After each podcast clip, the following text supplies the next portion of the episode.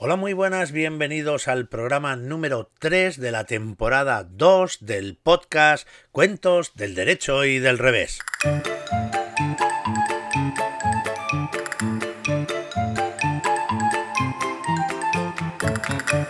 Como ya es una costumbre, una bendita costumbre, una costumbre que nos encanta, lo primero que hacemos en el programa es saludar a nuestros dos amigos y colaboradores fantásticos e inmejorables como son el Pirata Burete.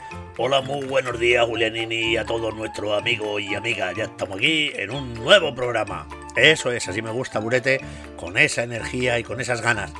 Y saludamos también a nuestro queridísimo perro Parkinson. Hola, muy buenas a todos. Aquí estoy yo con más ganas cada día. Cada nuevo programa es que, es que me ilusiona más. Tengo ganas ya de saber qué vamos a hacer, qué, vamos a contar. ¿Quién va a tocar el timbre? Porque siempre toca el timbre alguien. Bueno, eso es verdad. La verdad es que yo no sé qué es lo que ocurre, qué es lo que tiene en nuestra casa, que a todo el mundo le da por tocar el timbre. Pero bueno, no os preocupéis, porque ahora de lo que se trata es de hacer este programa hoy, como siempre, pero claro, es que a base de decirlo va a parecer que, no es verdad.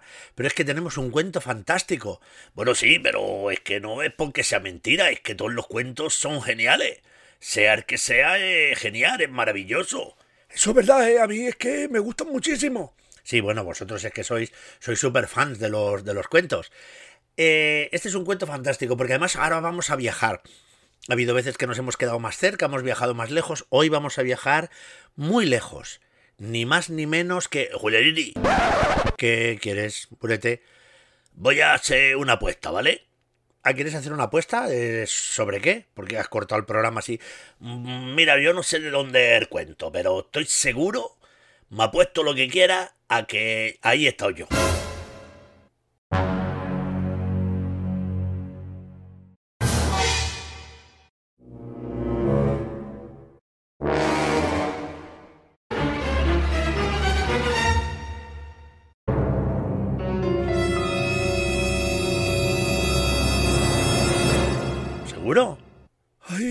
Que a lo mejor metes la pata, ¿eh? No sé si la de palo o la otra. Seguro que he estado, porque yo he viajado muchísimo. Madre mía, si yo, yo estoy harto de viajar ya. Bueno, venga, pues hoy nos vamos a ir a Moscú. Ahí he estado yo. Ahí he estado yo en Moscú, he estado con mi barco. ¿Con tu barco, burete? ¿Seguro? Seguro, seguro, es que tú te crees que como ahí no hay mar, ¿eh? que te crees tú que... Pero hay un río, un río muy grande, un río que es navegable que se llama Erborga. Erborga llega hasta allí. Bueno, Erborga, eh, el Volga. Eso es, el río Borga, que llega hasta Moscú. Ahí he estado yo con mi barco, ¿eh? ¿Qué te parece? ¿Qué te parece? No te lo esperaba, ¿eh? Pues no, mira, la verdad es que es una sorpresa, una sorpresa estupenda. Oye, me encanta que hayas viajado, ¿eh? Así eres una persona abierta, de mentalidad abierta. Eso es, sí, señor. Yo soy una persona de tener la persiana abierta, sí, eso es verdad. Bueno, vamos a dejarnos de tontería, Burete, que ya estás con tus historias. Vamos a irnos a escuchar un cuento tradicional ruso y además unos cuentos tradicionales rusos que se han conservado gracias a la labor de un recopilador del siglo XIX importantísimo que hizo una labor brutal con los cuentos rusos que se llama Afanasiev. Pues yo creo que lo he conocido, ¿no? Bueno, a lo mejor no, a lo mejor a lo, mejor conociste algún pariente cuando estuviste allí. Bueno, sí, eso también es verdad, eso, eso puede ser. Pues mira, y hace tiempo que, no lo hacemos y yo creo que es muy, muy importante conocerlos de primera mano. Así que vamos a hacer, como en otras ocasiones, una breve llamada a nuestro amigo Afanasiev para conocerle un poquito más y conocer qué es lo que hizo y la recopilación que llevó a cabo. ¿Os parece bien? ¡Ay, sí! ¡Estupendo! Venga, vamos allá. Vamos a llamar al señor Afanasiev.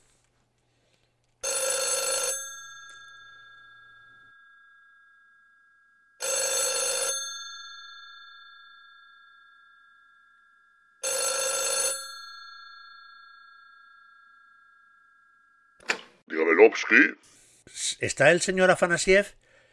El señor Afanasievsky, eh, eh, Nikolai o Alexander. Pues yo creo que debe ser eh, Alexander, Alexander Afanasiev. Ah, claro, claro, claro que va a ser Alexander porque Nicolai no existe, que me lo he inventado yo, que es una broma. es que soy muy bromista yo, ¿eh? Ay, madre mía, madre, madre miovsky. bueno, señor Afanasiev, mire, queríamos hablar con usted porque tenemos entendido que usted es el recopilador de los cuentos tradicionales rusos. Oh, y Tantovsky, Tantovsky, que fui yo, por supuesto que sí. Hombre, además recopilé un montón que, que llené ocho volúmenes, ocho Librakovskis, enormes, grandísimos, llenos todos de cuentos.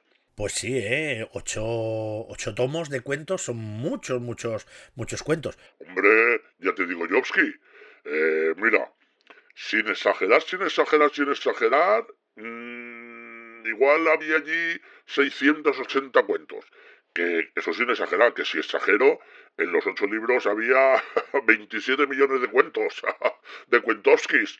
Eh, no, no, es broma, es broma, eh, tanto no, había 680, que, que soy muy bromista yo.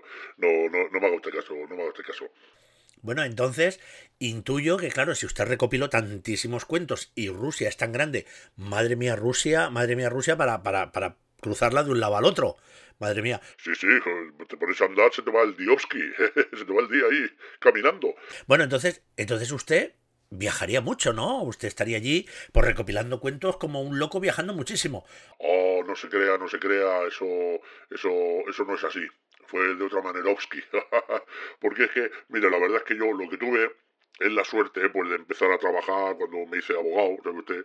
Eh, me hice abogadovsky, pues yo empecé a trabajar en el Ministerio de Asuntos Exteriores, o Exteriorovsky, que le llamamos nosotros.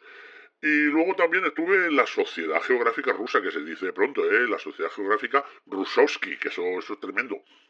Que oye, en el ministerio y en la sociedad había unos archivos tan grandes, enormovskis, que, que, que estuve yo allí recopilando cuentos como un loco, como un Lokovsky.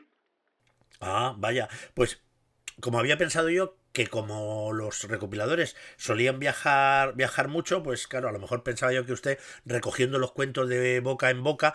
Bueno, no, no, no, no se crea, ¿eh? Porque, porque mire, usted, así, contados, contados de viva voz, de, de Bozowski, que decimos nosotros, pues solamente recogí 10, ¿eh? Los demás los fui sacando de los archivos y todo eso. Bueno, y una curiosidad, porque he leído, señor, eh, señor Afanasiev, eh, Usted tuvo algunos problemas cuando sacó los libros de cuentos, ¿verdad? Bueno, ya lo Kreovsky, ya lo Kreovsky, a menudo se lió, porque claro, como, como los cuentovskis hablaban de, de, pues, de la gente más pobre, más humilde, y a veces pues se reían un poquito del poderoso, se hacían burla del poderoski, y a veces también del zar y de, y de alguien de la iglesia, pues eso, eso no gustó, no hizo mucha gracioski, y entonces hubo algunos cuentos que me los prohibieron. Vaya, pues qué, qué pena, ¿no? ¿Verdad? Bueno, pero no se preocupe porque yo soy más listo, yo soy muy listoski. ¿Y sabe lo que hice? ¿Sabe lo que hizo? Lo que hice, que ya lo más claro, que es que hablar en ruso es muy difícil. Pues lo que hice fue hacer una pequeña tramposki, porque yo saqué otro libro que se llamaba Cuentos Secretos, como que no se entere nadie de los cuentos secretoskis, y saqué el libro anónimo y entonces nadie se enteró y lo pude sacar. Ah, pues mire usted, pues oye, gracias a eso pues le debemos una grandísima recopilación. Yo no sé si alguno de vosotros tiene alguna pregunta para el señor Afanasiev. Sí, a mí me gustaría hacer una pequeña pregunta. Señor Parkinson, ¿qué, qué quiere usted decir? Pues yo lo que quiero es saber, porque claro, llamamos siempre a gente que vive, vivía en épocas que no había teléfono, y entonces quiero saber que, que desde dónde está cogiendo la llamada.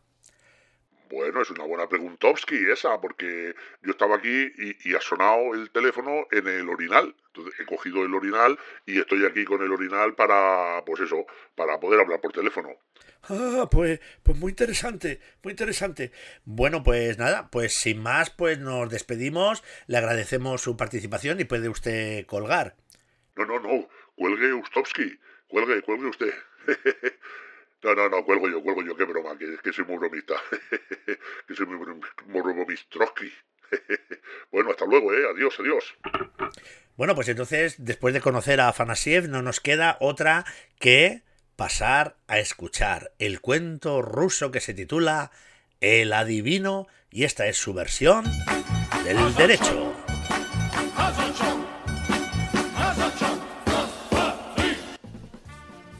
Pues esta es la historia de un campesino que se llamaba Escarabajo. Era un hombre un poco raro, pero siempre le habían llamado así, siempre le habían llamado Escarabajo y por Escarabajo era conocido por todo el mundo. El caso es que Escarabajo era un campesino bastante pobre. Era un campesino, tenía un trozo de tierra y lo cultivaba, pero la tierra era tan mala que él trabajaba y trabajaba y trabajaba, pero no conseguía sacar nada así que apenas mantenía, apenas se mantenía él, que estaba así chupado, era delgadito, era muy poca cosa. Y claro, pues pasaba tantas penalidades que el pobre escarabajo no hacía nada más que darle vueltas a la cabeza pensando cómo podría ganarse la vida muchísimo mejor y trabajando bastante menos cosa que es cosa que se plantea mucha gente. Pero bueno, en este caso estamos hablando de escarabajos, no nos desviemos del tema. Resulta que él pensaba, ¿qué puedo hacer? ¿Qué puedo hacer? Eh, algo que no me cueste mucho trabajo, pero me dé mucho dinero. Ya está, ya lo tengo. Seré adivino. Pero claro, eh, ¿cómo se hace uno adivino? Bueno, pues eh, se compró libros para adivinar cosas, se los leyó, pero después de leerlos no adivinaba nada. Así que, bueno, pues intentó hacer algunos cursos, pero no adivinaba nada. Así que Después de darle muchas vueltas a la cabeza, descubrió el método auténtico para ser adivino. Y lo puso en práctica. Un día que su vecina había tendido la ropa después de lavarla, él se metió dentro del patio, le robó una sábana blanca y la escondió en un árbol hueco que había en un claro del bosque. Y cuando la vecina fue a recoger su ropa, muy extrañada pensó que dónde estaba la sábana blanca. Pensó que a lo mejor se la había llevado el viento, así que la buscó por los alrededores y no había forma de encontrarla. Y le daba vueltas y le daba vueltas y, no sabía. Y entonces aprovechó Escarabajo que estaba por allí y le dijo, oye, te veo un poco preocupada, ¿qué te ocurre? Pues no sé, una cosa muy extraña, yo había tendido aquí una sábana y, y, ha desaparecido. No sé si se la ha llevado el viento, si me la ha robado alguien. Y entonces Escarabajo, haciéndose un poco el tonto, dijo, oye, pues si quieres, si quieres, yo puedo adivinar dónde está tu sábana. Ah, tú puedes adivinarlo, pero es que eres adivino. Sí, por supuesto, soy adivino. El adivino Escarabajo. Bueno, pues oye, eh, la primera noticia que tengo, pero mira, ayúdame, venga, dime dónde está la sábana. Bueno, antes, dijo Escarabajo, me tendrás que decir que me vas a pagar si encuentro tu sábana. Bueno, sabes que no tengo muchas cosas, pero mira, si me encuentras mi sábana, te voy a dar un saco de harina y un paquete de manteca. ¿Qué te parece?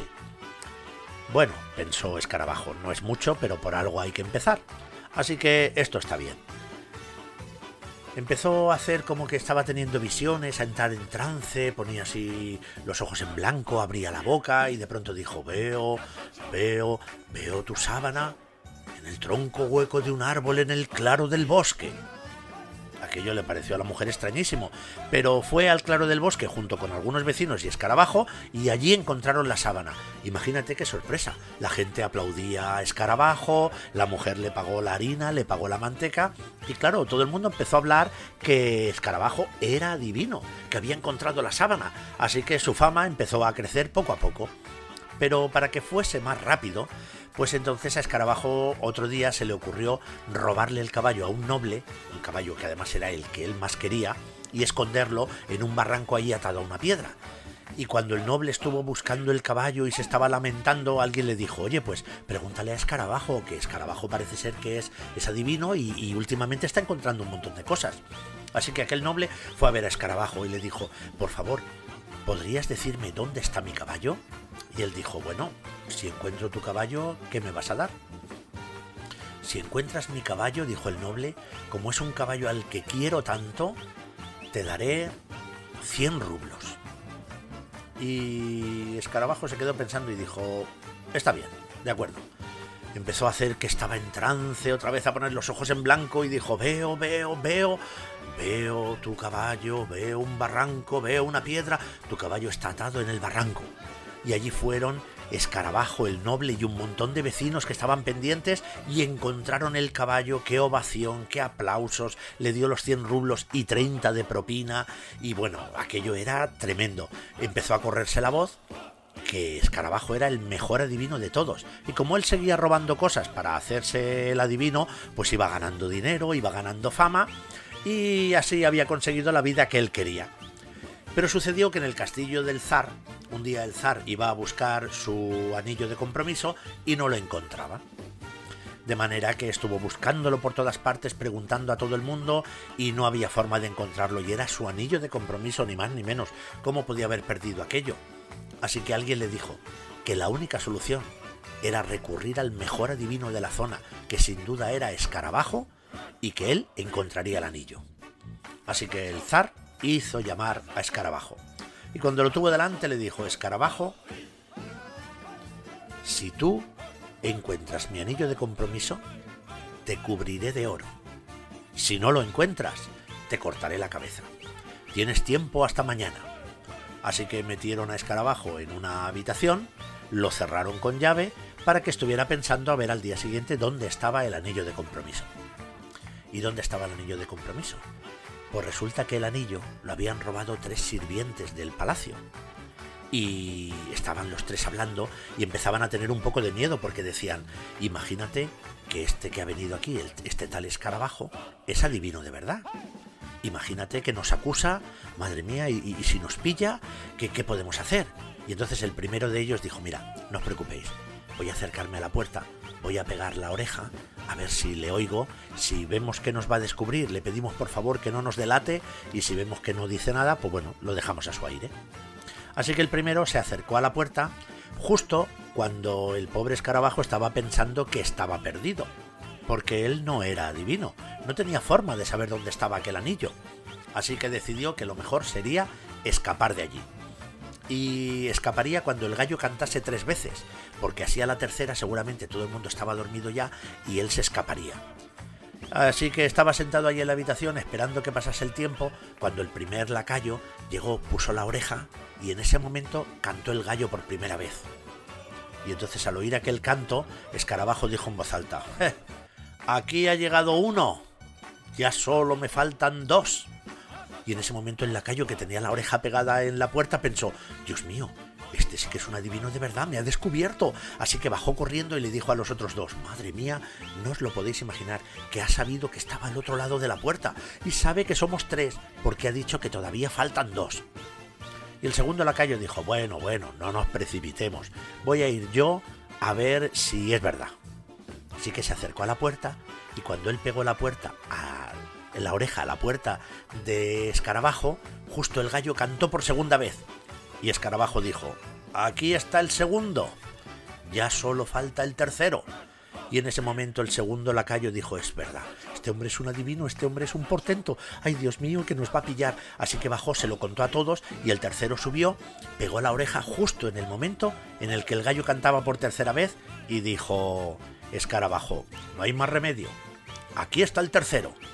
Y el pobre tercero, mira, estaba sudando y abrieron los tres la puerta y se pusieron de rodillas delante de Escarabajo diciéndole, por favor, por favor, usted nos ha descubierto, pero nosotros hemos robado el anillo, pero por favor, no nos delate, no nos descubra porque no sabemos qué nos podrá pasar. Y entonces él, haciéndose un poco el interesante, le dijo, vale, vale, ya sabía que habéis sido vosotros y os voy a dar la oportunidad, si me dais el anillo, no diré que habéis sido vosotros. Así que los tres le devolvieron el anillo y desaparecieron de allí.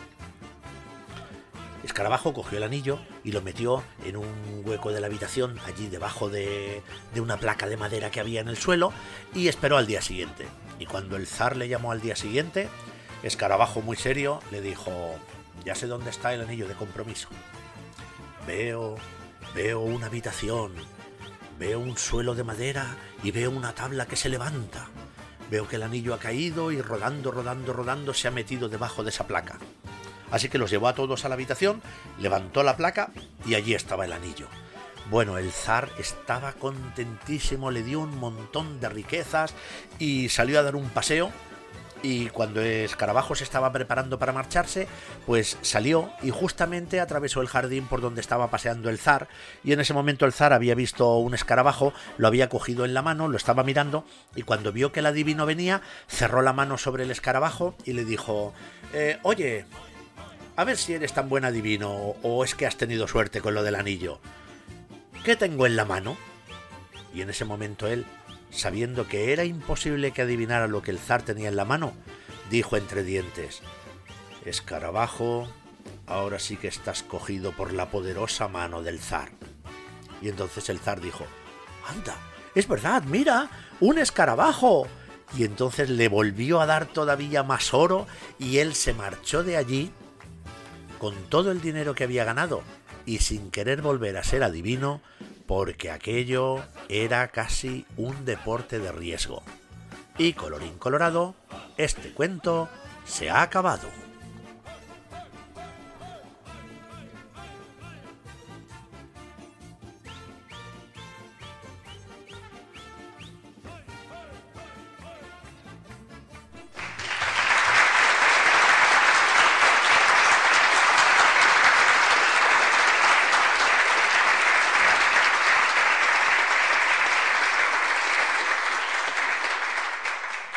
Y esta es la versión del cuento El Adivino, cuento ruso recogido por Afanasiev en los cuentos tradicionales rusos. ¿Qué os ha parecido? Bueno, yo es que sigo esperando a ver si algún día oigo algún cuento que diga, mmm, este no me gusta mucho. Eso es verdad. Pero bueno, yo que como también he estado en Rusia con el barco, pues claro, yo conozco mucho aquel ambiente y las cosas que se cuentan. Se cuentan me ha gustado mucho. Pero te voy a decir una cosa, Julianini. A ver, dime, ¿qué, qué ocurre? Porque yo que ya te digo yo, que no me quiero, quiero presumir, no quiero estar aquí siempre diciendo, pero yo he viajado mucho, ¿eh? No sé si lo he dicho alguna vez. Bueno, puede, puede que alguna vez hayas comentado algo, no sé, de pasada, pero bueno, no, no me hagas mucho caso. Pues sí, bueno, yo he viajado mucho y te voy a decir una cosa. A mí me suena que este cuento, el cuento del adivino, ese se cuenta además casi clavado, clavado, clavado en otras partes del mundo. Pues tienes toda la razón, tienes toda la razón, Burete. De hecho, por ejemplo, en España existen varias versiones de este mismo cuento, algunas tremendamente parecidas a la versión rusa, pero muy, muy, muy, muy clavadas. Fíjate que existe incluso una versión, en la versión rusa se llama escarabajo, al adivino, y en la versión española se le llama grillo. Eh, además para tener también la excusa del animal que tiene el rey o el zar a última hora en la mano. Pero a veces clavados, clavados, mira que a veces encontramos cuentos que tienen ligeras variaciones de un país a otro o de una ubicación geográfica a otra, pero sin embargo este cuento es prácticamente, prácticamente calcao. ¿Y eso, y, entonces eso qué significa, Julianini?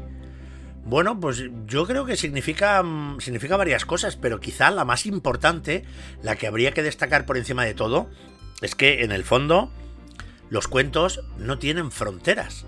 Los cuentos viven en la humanidad y los cuentos es una de estas cosas tan tan manifiestas que nos recuerdan que todos somos iguales que, nos ponemos fronteras y nos ponemos diferencias, cuando en el fondo todos somos lo mismo, todos hemos creado lo mismo, todos hemos pensado lo mismo, hemos soñado lo mismo, anhelamos lo mismo y todos los hombres somos iguales. Por eso los cuentos los compartimos en todas las civilizaciones y en todos los momentos de la historia del hombre. Julianiri, me has dejado, eh, con la reflexión me dejado, vamos, me dejado, estoy llorando por el único ojo que tengo, ¿eh? Madre mía. Es que, Julianini, eso, eso es muy bonito, ¿eh? Sí, señor. Si pensáramos más en los cuentos y en los hombres y las mujeres, veríamos que somos más iguales que distintos. Pero bueno, ahora ha llegado el momento, como siempre, como es la seña de identidad de nuestro programa.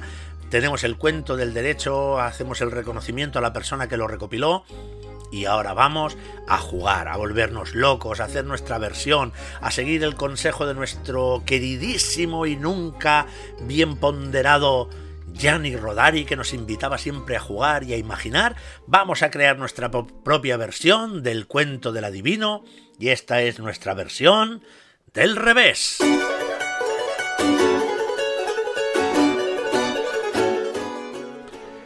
Pues esta es la historia de un hombre que cansado de trabajar y no conseguir prácticamente nada, decidió hacerse rico trabajando lo justo muy poco y si es posible nada. Como a este hombre le gustaba mucho las luciérnagas, pues todo el mundo le conocía como luciérnago. Así que Luciérnago quería hacerse rico sin trabajar.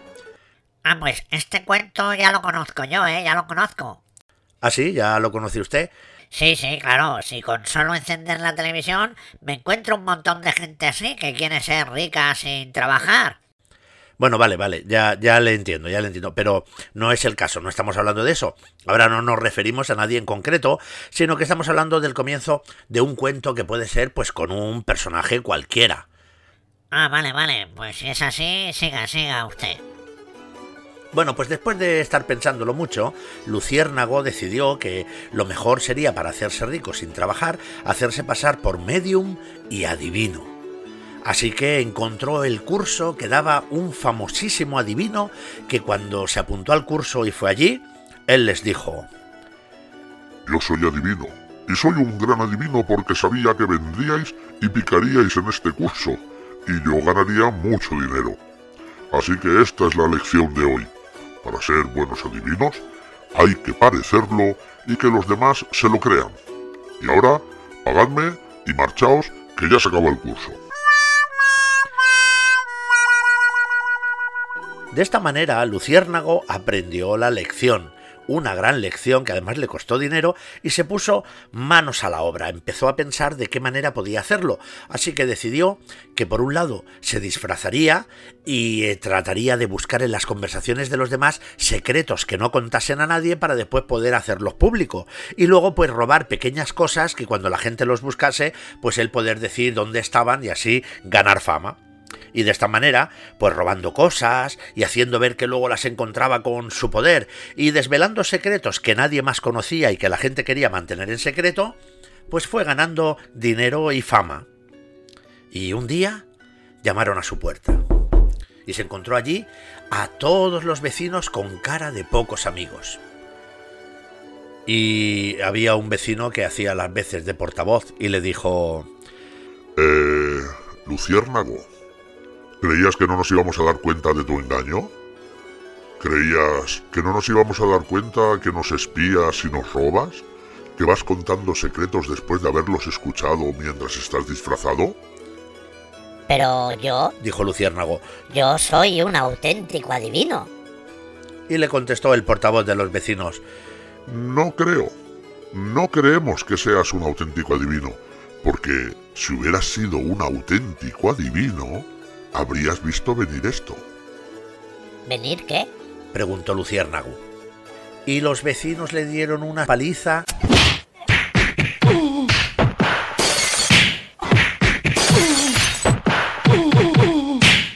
que tardó mucho tiempo en recuperarse y efectivamente no vio venir. El caso es que se recuperó de la paliza, pero como, como si fuera un superhéroe al que le pica una araña o le ocurre algo, algo radioactivo, pues a él se ve que de los golpes que le dieron, pues resulta que le dieron algún tipo de verdad, de, de, de adivinación. Resulta que aquella paliza lo convirtió en un verdadero adivino. Y entonces él empezó a darse cuenta porque sabía de pronto que iba a haber un accidente allí y dos coches chocaban, que de pronto alguien se iba a caer por la calle y se caía, así que se lo contó un día a su gran amigo Tijereto, porque al amigo le gustaban mucho las tijeretas, los insectos estos que parece que tienen unas tijeritas, pues, pues le llamaban a él Tijereto. Así que Tijereto y Luciérnago pues estaban paseando y entonces Luciérnago le contó lo que había pasado. Resulta que se ve que de, de los golpes que me dieron, pues me han convertido en adivino y soy capaz de ver cosas. Y Tijereto se reía. Pero tú, pero tú qué vas a ver, hombre. Eh, no te lo inventes, ya te has inventado una vez y has acabado mal, no, no te inventes. Y Luciérnago le dijo, Mira, es cierto. Es más, ahora acabo de ver que te han robado el coche. y Tijereto se reía diciéndole, Venga, venga, no me tomes el pelo. cuando de pronto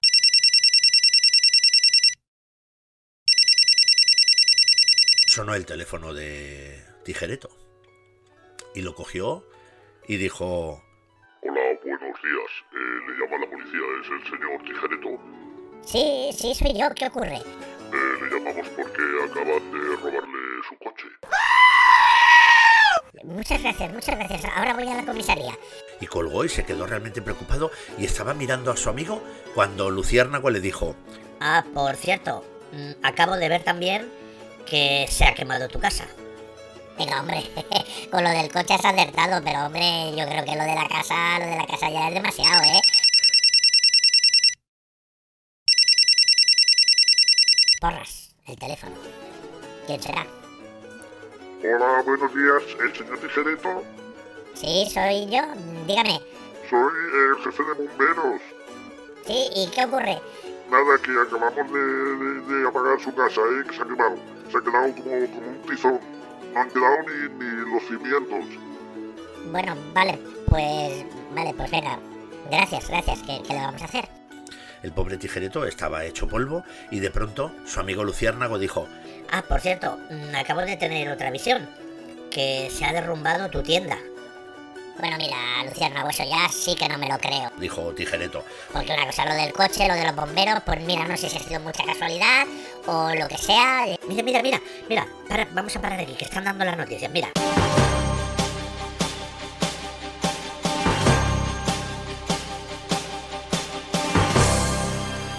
Última hora. Les informamos que se ha derrumbado el edificio abandonado en la calle Churritos con Chocolatito. Mira, te has equivocado. La calle Churritos con Chocolatito está cerca de, de, mi, ca- de mi tienda, pero, pero no es mi tienda.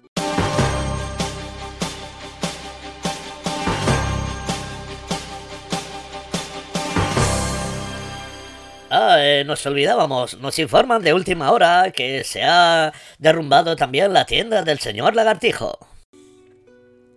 El pobre lagartijo, imagínate cómo se quedó. El caso es que este cuento tiene una pequeña moraleja. Y la moraleja es que al final, Luciérnago se quedó solo. ¿Por qué? Te preguntarás. ¿Por qué? Os preguntaréis. ¿Por qué? Me pregunto yo. ¿Por qué no dejamos de preguntarnos y decimos la moraleja? La moraleja es que se quedó solo, porque resulta que a nadie le gusta ni los mentirosos ignorantes, ni los que se pasan de listos. Y colorín colorado, este cuento se ha acabado.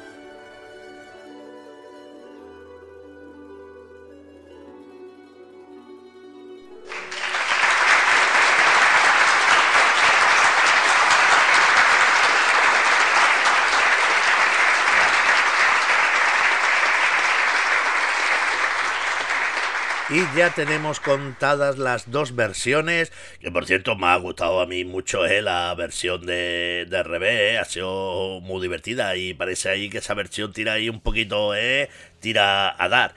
Bueno, bueno, cada uno lee y escucha las versiones e interpreta lo que, lo que cada uno quiere. Ahora que ya hemos contado la versión del derecho y la versión del revés, ha llegado el momento de la sección...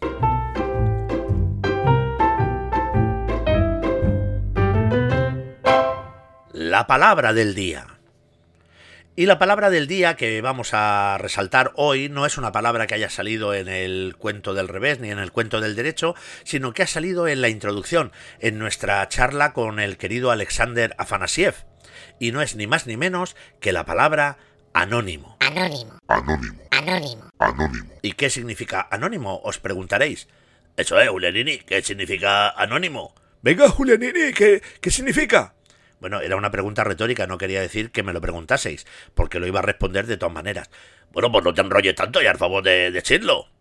Bueno, anónimo se dice cuando se hace referencia a una obra o a un escrito, eh, se refiere a aquellas que no tienen el nombre del autor. Es decir, o porque no se sabe o porque el mismo autor no ha querido que se supiera. Y entonces, como nadie sabe realmente quién es el autor, se dice que esa obra es anónima. Por ejemplo, nosotros en español tenemos dos obras, dos grandes obras que son anónimas, que no sabemos quién es el autor. Uno es el poema del mío Cid y el otro es el Lazarillo de Tormes. Esas dos no tienen autor conocido, tienen autor porque alguien lo escribió, pero no es conocido, por eso decimos que son obras anónimas. Y no creo que sea anónimo el que está tocando el timbre, porque me imagino yo que será eh, eh, el vecino, como siempre, que a estas horas, es que mira que es puntual el hombre, no falla ni una sola vez. Vamos a abrirle la puerta. Hola, buenos días, vecinos. ¿Qué tal están? ¿También están grabando el podcast? Sí, yo solamente quería pasar por aquí por, por traerles un pequeño regalito. Un regalo, y eso. ¿Y eso por qué? ¿Con qué motivo el regalo?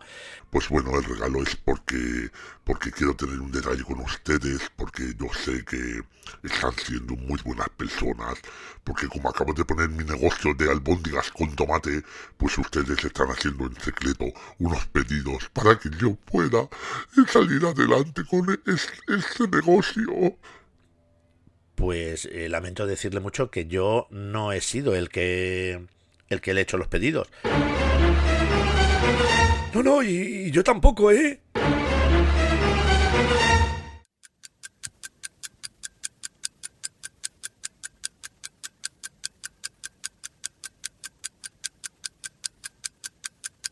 Bueno, vale, venga, va, lo reconozco. He sido yo, he sido yo el que, el que he estado comprando. Ah, mira, Burete, si tiene su corazoncito, ¿eh? Ayudando ahí al vecino en secreto. Pues yo se lo agradezco mucho porque, porque no sabe lo, mucho que me ayuda en el comienzo de este negocio. Bueno, bueno, tampoco se ponga así. Yo lo hago pues porque, oye, pues mira, tengo muchos doblones que he escondido en los tesoros y de vez en cuando saco los doblones y digo, pues ¿para qué lo voy a usar? Pues lo voy a usar para, para dárselo a, al vecino, para que salga adelante el hombre. Venga, pero, pero no llore. Tome su, tome su regalo, señor pirata Murete. Bueno, a caballo regalado no le mire el diente. Vamos a ver qué me ha traído a mí este, este hombre. A ver, madre mía, qué paquete. Esto, a ver, voy a. Voy a abrirlo. A ver. Ah, eh, madre mía, Julianini, esto te va a encantar a ti. ¿Qué, qué, qué? ¿Cuál, ¿Cuál es el regalo? Me ha regalado un libro. Pero no un libro cualquiera, me ha regalado el libro de los errores de Gianni Rodari. Bueno, bueno, cómo nos conoce, cómo nos conoce el vecino, ¿eh? Cómo sabe que nos gusta Gianni Rodari y ese libro, ese libro es una maravilla. Hola vecinos, hola, ¿cómo están? Hombre, vecino, ¿cuánto tiempo? Madre mía, ya está el hombre ahí de la ventana, ¿qué? ¿Dónde se ha metido usted? Que no sabíamos nada de él. Bueno, es que está muy liado últimamente, pero yo le sigo oyendo los podcasts, ¿eh? Que no crean que he dejado de oírlos. No, no, y no deje de oírlos. Hola, vecino, ¿qué tal está? Hola, Parkinson, ¿qué tal estás? Bueno, muy bien, aquí, aquí estamos tirando para adelante. Oye, pues, ¿y, qué? ¿Pero al final se casa usted o no? No, ¿cómo me voy a casar todavía? Si, si están ustedes invitados a la boda, tengo que darles las invitaciones. Ah, bueno, bueno, vale, vale, vale. Avísenos porque tenemos también que comprar el regalo y todo eso. Bueno, y que al final, oye, que esto es un lío, que, que, que eh, ha venido el vecino con el regalo, está emocionado. Sí, estoy muy emocionado. Y, el vecino de arriba, sí, yo estoy aquí. Y, Burete, sí, ¿qué pasa? Y Parkinson, hola, aquí estamos. Bueno, a ver, que quiero decir que, que, estamos todos, que esto se ha armado aquí un poco de lío y que, y que, y que yo creo que va siendo hora ya de si hemos contado la versión del derecho, del revés, hemos hablado con Afanasiev, ha habido incluso un regalo, pues va siendo hora.